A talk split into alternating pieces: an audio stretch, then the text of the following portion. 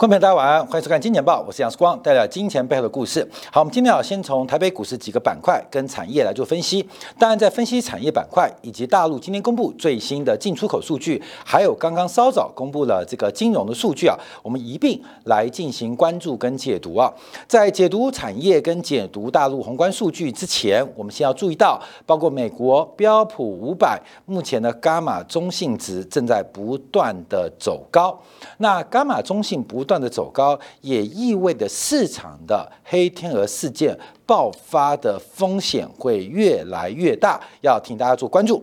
那我回到台北股市啊，来做一个指标。呃，我相信啊，其实这个各个市场不同，可是。投资人的情绪其实不分你是黑色、是白色还是黄色的肤色，其实情绪是一样的。我们看这一次啊，台北股市被外资割韭菜，被上市公司老板或是主力割韭菜割得非常凶啊。从最新到今天为止收盘做观察。台北股市准备再创新低，可是散户仍然是满满的多单。那外资今天持续卖超将近百亿台币，尤其在期货跟选择权部分继续进行加空跟追空的操作。从扑克威手的关注，整个法人跟大户也没有做多的迹象，可是唯一做多的就是散户满满的多单。这要提醒大家特别做观察跟留意啊，就是这个反弹的格局当中，外面有。还是要谨慎留意跟风险。好，那我们看一下昨天呢，引发国际科技股下跌的主要是几档美国半导体的个股出现了领跌发展。第一个，我们看到在细品跟日月光合并之后，全球第二大的安可啊。这个 M 口啊，这个股价在昨天出现了重挫，单日跌幅超过了百分之十。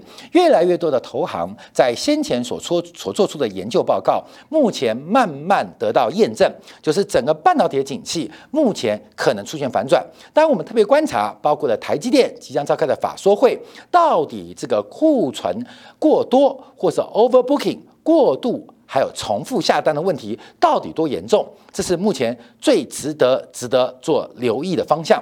整个半导体在需求端供应不足，可是最重要的原因并不是供给不上。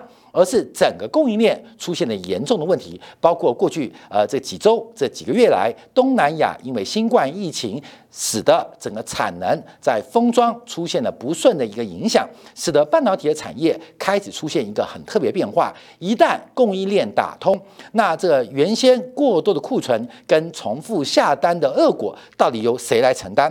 好，另外我们看到美光的股价在昨天再创新低，那这个美光股价跌破季线。是应该是在八月十一号，在大摩的看空计体报告当中出现了一个大底啊啊，这个大底我们看一下，就在这个位置，就这个位置啊，这位置是八月十十一号，大摩发出了一个看淡。看空全球记忆体产业跟未来趋势的一个报告，使得当天呢，美光股价是重挫了百分之六点三七。当天美光股价是重挫了百分之六点三七。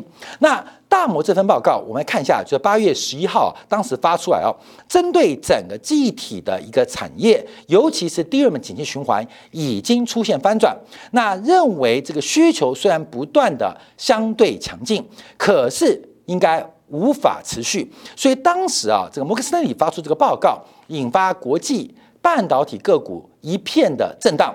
那美国美光啊，这个美光股价啊就不讲话，为什么？因为美国的证券法规非常严格啊，这个产业景气不是你随便乱讲的，所以美光就吞了啊，美国吞了，股价就大跌了。那股价大跌也没有关系啊，基本上让很多的散户投资美光的投资人。可以逐步的在这个颈线失守来做撤退，可是我们看最反常的，就看到台湾的股市啊，我们看到在今年呢，有几档集体族群，包括那颗球啊，吴敏球，在八月十三号，我们官方把它线画出来，就这个位置，大摩发出警讯，发出警讯，所以我们看到很多外资的报告是非常专业，而且非常客观，而且愿意分享给全市场的散户，因为大概先跑的是。摩根斯丹利的 VIP 客户啊，先跑，跑完之后没关系，仍然愿意分享给一般的散户或韭菜，让大家注意风险。可是，在这种风险善意的一个提示，在大摩专业的观察之下，仍然碰到非常不是恶劣，就是愚蠢的上市公司经理人误导。投资人，使得财富蒙受重大损失。我们以万红的那颗球吴敏球为例啊，当大摩喊出这体凛冬将至，看衰低低润报价的时候，吴敏球马上说万红一路好到明年，而且万红吴敏球说我比外资专业。嗯，股价嘞，看到没有？股价呢？它的专业是。市值管理的专业还是警切专业，我们不知道。我们看南亚科啊，同样今年啊，台湾最大的这个记忆体厂商南亚科啊，股价最高从一百零五块到今天收盘为止五九块，这个股价也恰恰好几乎是腰斩了。在八月份大摩警告寒冬将至的时候，这个南亚科的老板啊，总经理也说，DRAM 价格继续走高。等一下我们看 DRAM 价格哦，关键这很妙啊，到底谁懂 DRAM？到底谁对低润产业景气比较了解？那到底是懂还是坏？到底是笨还是坏啊？官媒自由判断，我们觉得可能是笨啊，不是坏啊。希望他们是笨，不是坏。包括华邦电啊，华邦电之前啊，在八月十三号股价也受到大摩的一个报价的呃报告的影响，股价大跌。可是马上在他的这个股东会提到了，呃，下半年供不应求。等一下我们看低润的报价。好，我们再往下观察，后面我们要回应来。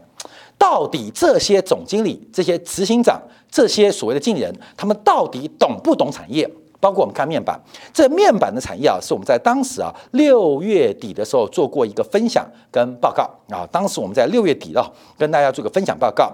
我们还记得啊，在整个友达在过去几年的一个股价最高峰的那一天啊，这是三十五点五五啊。友达的负责人彭双浪说看好面板后市。订单直到年底。好，从他讲完话之后，这股价从三十五点五五最低的时候降到十五点六块钱，它股价不仅腰斩啊，这已经到了膝盖斩啊。所以彭双浪到底是蠢还是坏？吴敏球到底是笨还是坏？看到没有？这个大家自己做判断。我们希望，我认为他们都不是坏人啊，他们是笨蛋啊，他们是笨蛋，因为骂笨蛋不会被告，骂他们坏人或这个欺负散户啊，可能被告。所以我认为他们是笨蛋啊，不是坏人。DRAM 产业、面板产业，到等一下我们讲到半导体产业，还有被动元件产业，到底这些老板是笨还是坏啊？是笨还是坏？关键要自己做出明确。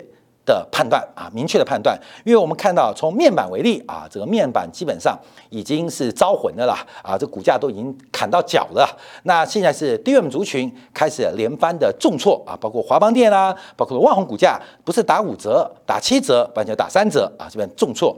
好，那我们看到今天有个报告，吉邦科技啊，在今天提到整个目前对于 DRAM 的采购动能出现收敛，而且现货价格领跌的影响之下。第四季的合约将会出现相当大的反转机会，预估整个 DRAM 价格会下跌百分之三，甚至来到百分之八。预估明年整个记忆体的供给位元素的成长率会高达百分之十七点九，可是需求仅成长。百分之十六点三，所以整个 DRAM 产业将会从供不应求到供过于求。好，到目前为止，我们要颁给摩根斯丹利的分析师一个诺贝尔和平权和平奖。为什么？因为从这一次我们看到，虽然我们常常诅咒外资，可是观众朋友要知道哦，以台北股市为例，外资的进出，不管在个别股票的投资，在期货选择权投资，台湾是最最最透明的。台湾是最最最透明的。假如外资是庄家，翻牌给你看，散户照样赔钱。啊，观众要注意哦，台湾的这个对于外资的这个讯息的揭露，是全世界最最最要求最高，而且及时的。每年收完盘之后，就要公布今天外资的买超卖超，甚至是个别股的买超跟卖超，都要脱光给你看。包括外资对于借券的。这种杠杆操作，每天要脱光给你看；外资对于期货选择权的操作跟流仓，要脱得干干净净给你看。可是，观众朋友，你照样赔钱，是你蠢吗？是你笨吗？还是因为你被很多上市这些不良或是不专业的经纪人所误导？这是很现实的。我们再看昨天的这个事情啊，哎，观众朋友看这个。哎，观众，哎，看看这个这两天啊，这个被动元件股价也崩盘嘛，啊，这个我们的台湾的呃，这个呃，就是关之琳的前夫啊，关之琳的前夫啊，基本上就上了一档台湾知名啊投资大师的节目啊，这个是不是请鬼拿药单？我不知道，因为从整个被动元件的个股啊，包括以国巨为例，这个短短短短一季之内，股价。出现了六折的发展，另外一档华新科股价更是出现大幅腰斩。好，各位，我们看到什么现象？从面板到记忆体到被动元件，下一个就是其他的主动元件，目前都出现了供给过剩，而且重复下单的严重问题。所以这些上市公司老板在干嘛？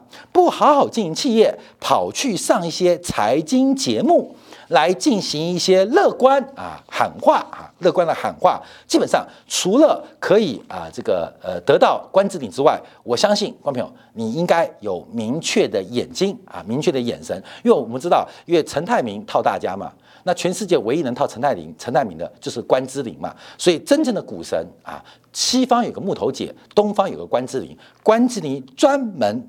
套股神的啊，股神的，所以股神遇到美人啊，这个都变成鬼了。所以目前啊，我们看到从被动元件的个股也出现严重变化。关键，所以我们看到整个电子从上游的发展，现出现很特别的危险讯号，这关键特别做留意跟掌握。那我们就回来看摩根斯丹利在八月十一号推出的报告，他还讲了什么？因为它不单单是看空记忆体的报价，它看空的循环是更值得大家做关注的。好，第一个我们看一下啊，这个目前呢现货价格，这是 DRAM 的价格，在过去这一个多月、两个月时间，整个现货 DRAM 的现货价格下跌将近两成，所以整个合约价的反转也即将。出现啊，即将出现。另外，那颗球说啊，这个 Flash 跟低温周期不一样。可是我们也看到，目前 Flash 的价格也开始出现转弱。所以现在啊，可以看到摩根斯丹利这次对于整个记忆体广义的看法是非常非常的清楚，而且非常非常的善心专业，在第一时间提供给所有的观众朋友跟散户来做个观察。其实当时我们做过这个专题啊。其实当时我们做过专题，因为我宁愿相信摩根森利。我跟你讲，就算是一个草包邮件员，我也相信，因为我不相信上市公司老板。看到没有？经营企业经营到去取关之琳啊，这个大概也是钱很多，钱很多啊，所以他们可以追求他们的梦想。那关门，你的梦想在哪边？好，我们看到摩根斯丹利啊，在八月份的报告，我们先回顾哦，回顾在三个月前的报告，他其实用了一个非常专业的标准。就是以三星为例啊，以三星的一个财报跟 DRAM 的合约价做出一个观察，看出了一个 DRAM 本来就出现一个产业周期的变化，而这个周期正在触顶。那摩根斯丹利唯一没看对的是，这一次电子元件价格下跌的速度比他预估来得更快。来得更快，你懂意思吗？那也没办法，因为摩根森利也是会做一些市场的调研呐，也会拜访一些上市公司，在一堆骗子或一堆骗蛋笨蛋的误导之下，摩根森利虽然穿透了黑暗的隧道，看到一丝散户的财富曙光，仍然不免在隧道当中被一些鬼啊妖啊给影响。那我们要再往下观察，因为大摩的报告非常重要，在这边啊，他提到 DRAM 的一个周期啊。分成几个周期，第一个周期啊是在上个世纪末，也就是 PC 的周期。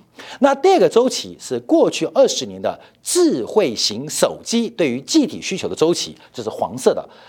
这个呃红色的就是 PC 周期，而这个黄色的是这个手机周期。那紫色什么？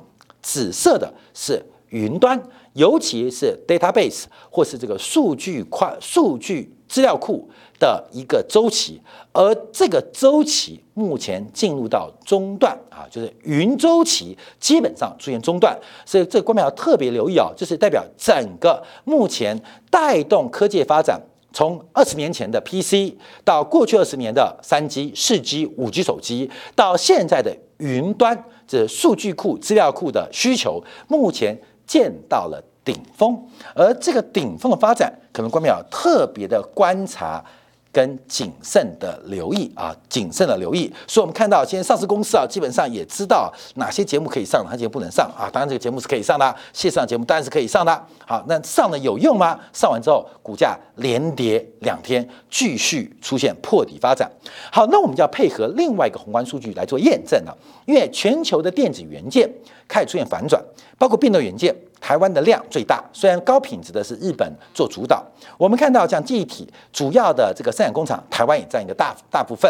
那另外包括面板，台湾是一个边际价格的参与者，也是一个关角色。一个产业换，一个板块换，它不代表整个电子不好。可当面板坏，消费品出问题；当这个记忆体坏，那我们看到，那刚刚大木提到了云端手机的需求出问题。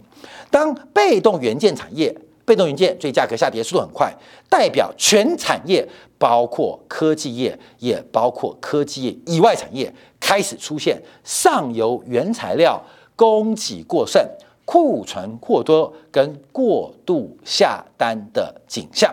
所以，我们从啊今天啊上午啊大陆公布的。最新九月份的进出口数字来进行一个简单的分析。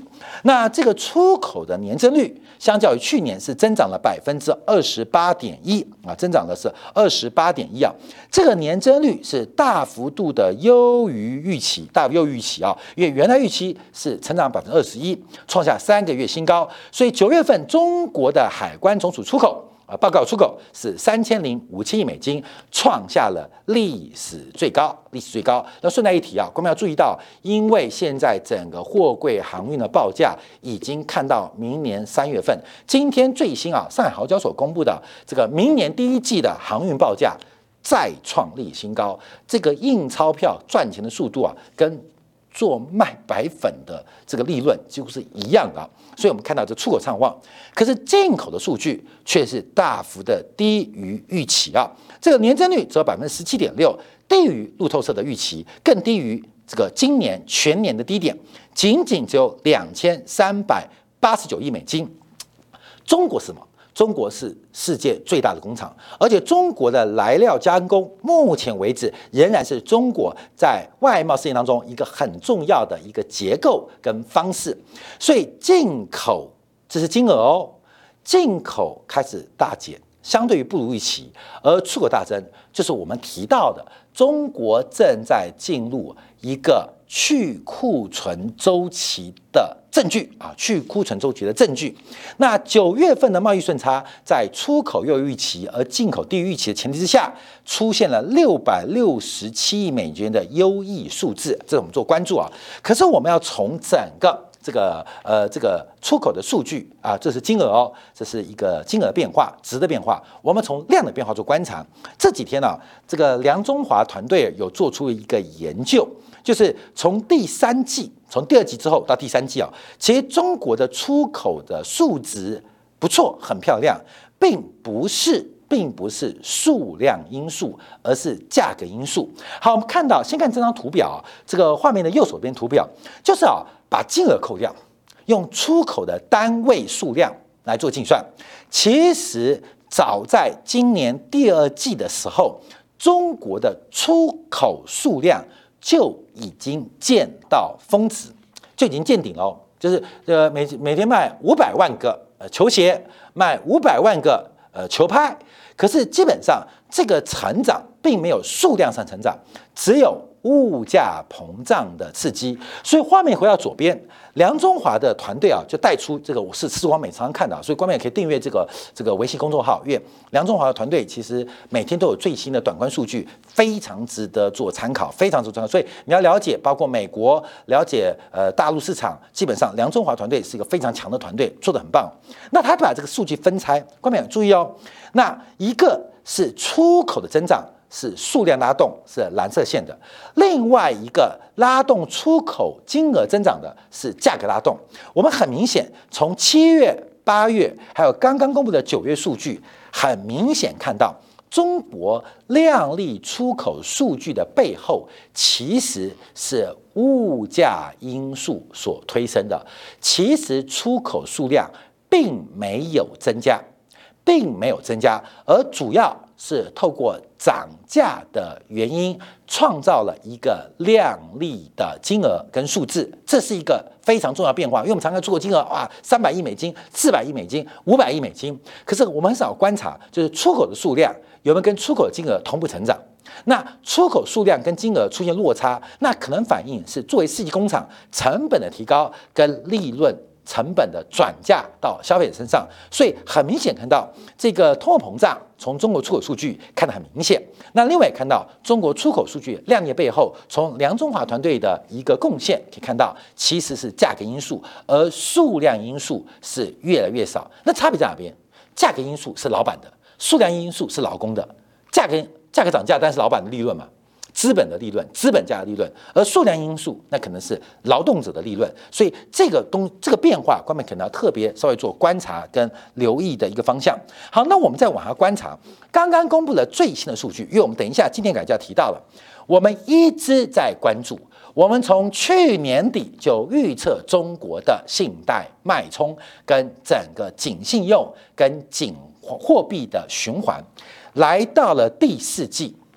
中国的信贷脉冲可能将见到低点，而信贷脉冲低点就会是大 A 的。股市的一个绝佳的机会，这个方面我们从货币数据做观察。那怎么讲呢？我们先把数据做报告。从 M1 跟 M2 的关注，M2 的数据啊，这个广义货币的供给啊是成长百分之八点三，比上个月还微增零点一个百分点。可是 M1 的数据啊是比上个月又进一步的出现下滑，又比上个月出现进一步的下滑啊。因为上个月是四点二 percent，去年是八点一 percent，那今天公布是三点七 percent，所以这个剪刀差扩大。代表目前呢，以中国的货币供给广义跟狭义的差距，仍然是出现一个放缓或收缩的一个阶段，值得大家做留意。另外，我们看到社会融资还有新增信贷，社融今年前三季总共是增加了二十四点七兆。跟去年同期相比，减少了四点八兆，而人民币贷款是增加了十六兆，跟去年相比，仅仅增加了四千六百二十四亿。我们先看社融，这个社融会比去年少将近五兆，主要有两个部门，第一个是企业债券的融资，前三季跟去年同期少了一点六六兆人民币，而政府的债券融资净融资哦，是较去年少了。二点三二兆人民币，企业部门跟政府部门在建金融、在债券融当中啊，加起来就少了将近四兆的一个需求，这是社会融资下滑的最主要原因。可是这个状况会到什么时候截止？我们等一下今天感要特别做观察，因为我们一直在关注啊，要结束中国的信贷紧缩，中国要进行新的人行资产负债表调整，应该会有个新工具或新产品。来出现一个发现或发明，那在过去几天市场上出现了一个很重要的讨论，就是针对碳经济的支持，人行可能会有重大工具的宣示啊，这目前是预测哦。那我们就回想到二零一四年，当中国进行棚户改造啊，就是违章啊那些烂房啊要更新嘛，在台湾叫做都市更新。当时啊，就出现一个棚改货币化的一个声音跟政策，而棚改是目标，是一个手段，呃，让大家小康要有好的地方住；货币化是工具，所以当时出现一个 PSL 的一个抵押贷款的支持工具。那总规模到为目前为止还将近有四兆人民币哦。那发生什么事情？整个中国的房地产价格从二零一四、二零一五到二零一六年，从一线涨到二线。二线涨到三线，三线涨到四线，出现了人类史上最大的房地产财富的增加。所以，我们就要观察这个碳经济的支持工具是。等一下，我们今天感要特别提拿出观察，怎么结束信贷脉冲萎靡不振？怎么来预测信贷脉冲的低点？其实，人行的新工具、新手段、新目标即将出现。这会带来一个非常大的一个财富的变化，所以未来两年在通货膨胀的过程当中，有的人可能从富变穷，有的人可能穷变富，可更重要的是掌握到一个新的工具的出笼，是官们特别留意。好，那我们这边最后做观察啊，就是新增社呃社融跟信贷关注啊，那是个新增信贷啊，新增信贷啊，主要从前三季观察啊，这个虽然增加十六点七兆啊，这个比去年同期增加四千六百二十四亿，可主要我们看到最大头是居民的中长期贷款，这是第二大份位啊，那增加了四点七二兆，在整个人民币信贷当中。大概百分之二十八，这个比例有点高，所以我们九月份出现一个数据，九月份的同业拆款利率，银行同业拆款利率是百分之二点一六，比上个月的二点零八还高了零点零八个百分点，比去年同期的九月还高出了零点三六个百分点。所以目前从资本的一个成本跟利息的观察，感觉还在收缩，可是提到黑暗的隧道。终会有见出口曙光的那一刻，到底怎么观察？我们休息片刻，稍精简部分，我们要从一个全新人行工具即将结束这个黑暗的紧缩时代，来为大家提到碳经济的人行制工具到底什么东西，什么时候推出，会有什么样的影响？